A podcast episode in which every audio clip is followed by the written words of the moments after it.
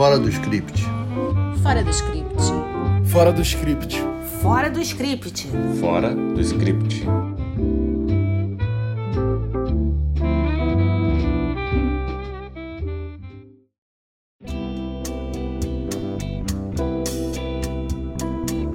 Olá!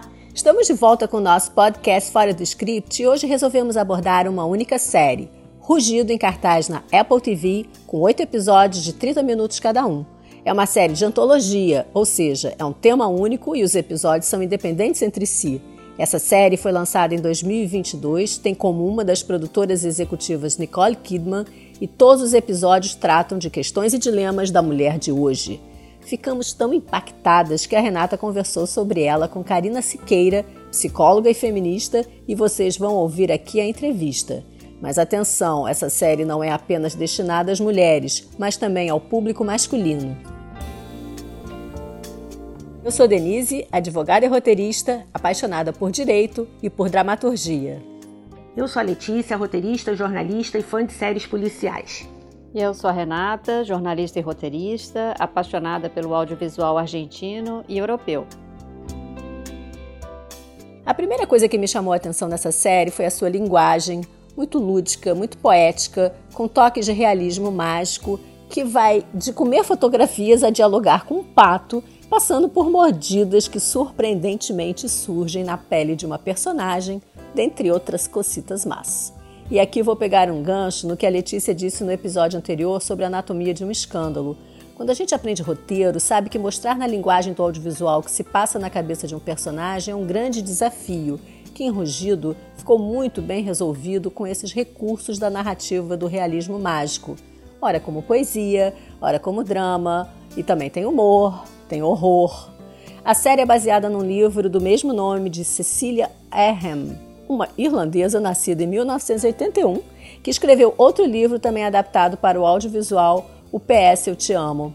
O livro original tem 30 contos já a série tem oito episódios, ou seja, tem ainda muita coisa que ficou de fora. Outro aspecto interessante é que parece que assuntos que dizem respeito à mulher viraram um nicho a ser explorado no audiovisual e a Apple TV está investindo nele. Haja vista, por exemplo, a fabulosa The Morning Show, que fez um tremendo sucesso. Particularmente acho curioso que Rugido não tenha feito mais sucesso. Pelo menos aqui no Brasil não se ouviu falar tanto dela. Por que será que o movimento feminista não divulgou uma série que trata de uma forma tão impactante em termos de dramaturgia os dilemas da mulher? É uma pergunta que, sinceramente, eu não sei responder. Eu acho, Denise, que tentaram foi fazer uma brincadeira com os gêneros. O episódio do Pato, por exemplo, ele tem uma atmosfera de comédia romântica com toques de realismo fantástico, nem sei se isso existe, que por algum motivo me remeteu ao universo do fabuloso destino de Amélie Poulain. Já o episódio do assassinato, ele soa como um misto de Criminal Minds e True Detective. É, Letícia, eu amei o do Pato e achei do assassinato muito bem construído também. Aliás, eu fiquei bem chocada com esse sexto episódio. Como a Denise já falou, a gente conversou com a Karina Siqueira, que é psicanalista e feminista, e eu perguntei a ela como educar as futuras gerações para mudar essa triste realidade que diariamente aparece nos jornais. A violência contra a mulher eu acho que é um dos grandes temas do nosso tempo. Cada vez mais que se entende que existe a violência contra a mulher, porque isso é uma coisa que até pouco tempo atrás não era reconhecida, a gente a cada dia mais vê como é isso. Essa violência começa desde muito cedo eu acho que é um assunto fundamental para a gente tratar. Agora, como a gente educar essas gerações, é, esse é todo, é todo o trabalho do feminismo, né? Que eu acho que a gente precisa fazer, e aí, né, não só com as meninas, com os meninos também. Como são as mães mesmo que criam até hoje, né? Que é outra das questões. É, é importante as mulheres também criarem os meninos de outra forma hoje. Uma das formas de educar, eu acho, e aí principalmente, né? Gerações que já, já estão aqui, né? não crianças tão pequenas, que aí seria um outro, uma outra conversa muito mais complexa. Mas eu acho que, por exemplo, essas séries, né, livros, filmes, tudo isso que tem aparecido na cultura falando mais desse assunto, são coisas essenciais, porque se um assunto não está na cultura, não adianta ele estar tá na justiça, não adianta ele estar tá no noticiário, ele não entra da mesma forma numa população, né, numa sociedade. Então, é, eu acho que a cultura É uma forma fundamental da gente lidar com isso. É importante a arte, é importante a gente produzir material sobre esse assunto. É importante circular material sobre esse assunto. Porque o material é o que gera debate, né? E é isso que faz o questionamento e que muda a nossa atitude para o futuro. Eu acho que a Karina tocou em um ponto importante, que é essa possibilidade da ficção ela contribuir para os debates sociais importantes. Só que para mim, essa contribuição, ela fica muito mais impactante quando a dramaturgia ela se sobrepõe à bandeira, né? E eu acho que nesse exemplo, eu vou dar aqui só um exemplo que eu vivo repetindo, que é o Olhos que Condenam, a série da Ava DuVernay, que ela discute o racismo de uma forma tão, tão dramatúrgica que quando termina a série você está com vontade de se engajar num projeto Inocência da Vida. No, nesse aspecto né, da, da contribuição para o debate social, eu acho que o rugido ele derrapa em alguns momentos. Vou pegar só um exemplo também, que é o da questão da invisibilidade, que ela aparece, perpassa um pouco a série, mas tem dois episódios que trabalham mais isso, que é o piloto e o 6, que é o da mulher que resolveu o próprio assassinato.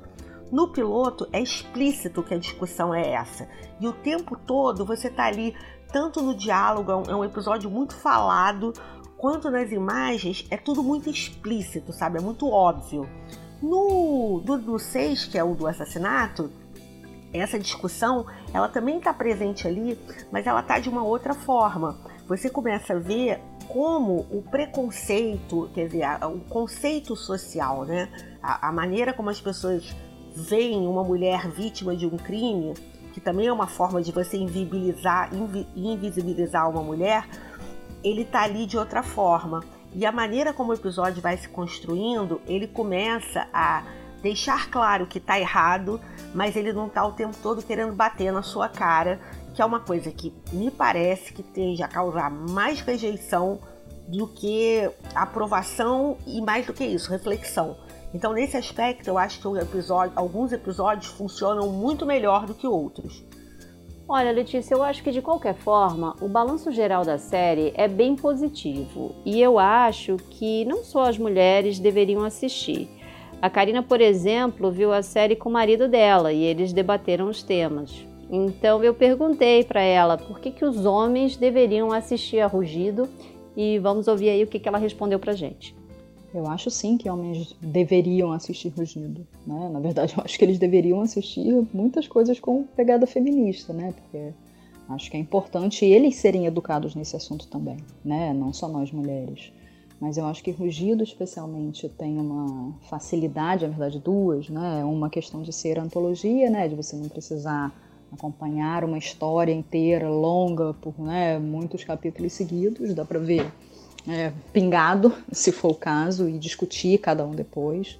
É, assim, ela introduz só os assuntos, não é uma coisa exaustiva. E segundo, porque ela tem essa característica de fábula, né? De, então as coisas não ficam tão diretas e tão ligadas, não fica uma coisa que para alguns seria muito panfletária e eles não teriam paciência porque eles não entendem, porque eles não vivem, né? Porque não são questões deles, né? Esse é um outro problema, mas é, é fato que quando é uma coisa mais direta fica mais difícil para eles. Então eu acho que Rugido é uma ótima opção para os homens assistirem. A audiência masculina, eu acho que vai ser bem legal aqui, porque essa é uma série que ela tem muitas mulheres na ficha técnica, né? Rugida é baseada num livro escrito por uma irlandesa chamada Cecilia Ahern, ou coisa do gênero, e entre outras produtoras aparece a Nicole Kidman. A Nicole, por sinal, também foi produtora do Big Little Lies na HBO Max e do Nove Desconhecidos na Amazon. Eu desconfio que hoje em dia, para você assinar com a moça, você tem que, além do contrato de atriz, separar um caminhão suplementar de dinheiro para o crédito de produtora. Mas se vocês repararem, em muitas séries, atores e atrizes têm assinado como produtores. É uma forma deles garantirem um controle maior sobre o produto final. É verdade, Letícia. Se você olhar a ficha técnica de Rugido, só tem mulher na direção e no roteiro, do começo ao fim. A Denise bem observou que Rugido lança um olhar sobre questões atuais da mulher. Então a gente perguntou para Karina que tipo de dilemas a série lança para o futuro. É, eu acho que a série trata né, de temas atuais. É, alguns têm mais a ver né, com a terceira onda do feminismo, pensando nela como um movimento mais plural, né, pensando nas mulheres negras, por exemplo, logo no primeiro episódio. É, mas de resto, eu acho que ela ainda traz questões muito básicas, né, assim, da mulher no mercado de trabalho, é, da mulher como objeto do homem. E eu acho que é, a que me traz uma questão mais futurista um pouco seria o episódio, né, um dos mais marcantes, que é o do assassinato. Né, que são aqueles grupos de incel, dos celibatos involuntários, né, dos homens que acham que têm direito né, ao sexo com as mulheres e que cometem milhões de violências quando não têm. Né, assim, criam toda uma narrativa na cabeça deles de de vítimas de uma situação, quando na verdade esse tipo de coisa não se trata de direito, né? Você não tem direito a se relacionar, você não tem direito a sexo. É, e eu acho que isso com é, a internet do jeito que anda hoje, né? Assim, hoje em dia com essas questões de metaverso, né? A gente já viu uma questão, né? Um dia desse uma notícia de é, uma situação de estupro no metaverso. Então eu acho que é, para a gente entender que isso não se trata só é, do corpo físico. Né? Isso tem a ver com outras questões, que fugir, entre aspas, para o mundo virtual é, não vai mudar as coisas. Né? Assim, o que a gente precisa mudar é muito mais profundo do que isso. A Karina, ela tem toda a razão, e essa é uma discussão que realmente vai longe, porque são muitas e muitas camadas para aprofundar. O Rugido ele tenta, de alguma forma, trazer temas originais para o centro desse debate sobre as questões femininas, né? E é curioso porque, apesar de eu ser fã de séries policiais, o que me faz ter uma simpatia dobrada pelo episódio da mulher que resolve o próprio assassinato, até porque ele também discute essa questão de como nós tratamos as vítimas de crimes, né? O episódio que eu mais gostei foi o da Nicole Kidman, a mulher que comeu fotografias, né? Em termos de roteiro, eu nem acho que ele é o melhor, porque a história no episódio do pato ela tá mais bem amarrada. Mas essa premissa de como você lida com os seus pais quando, ao envelhecer, eles passam a ser quase seus filhos, e essa é uma questão delicada porque você fala de etarismo, fala da necessidade que os mais velhos têm de serem autônomos, independentes e não serem tutelados como bebês. Esse tema ele é muito, muito, muito interessante e é um tema que só agora está começando a surgir com mais intensidade no audiovisual. E além disso, esse é um papel bem curioso da Nicole Kidman, porque até para se despir né, da beleza né, desse, desse aura de glamour que ela tem, ela tá de cabelo curtinho. Eu achei isso incrível. E pegando o gancho aí das atrizes, eu vou destacar a Merit Weaver, que faz a moça, a protagonista do episódio do Pato. Ela já tem dois M's na prateleira, ambos como coadjuvante.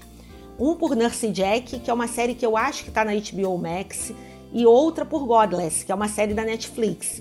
É, o seu personagem mais conhecido é a detetive do Unbelievable, a parceira do, da Toni Collette. Essa série é muito bacana, se vocês ainda não viram, é uma série muito legal também.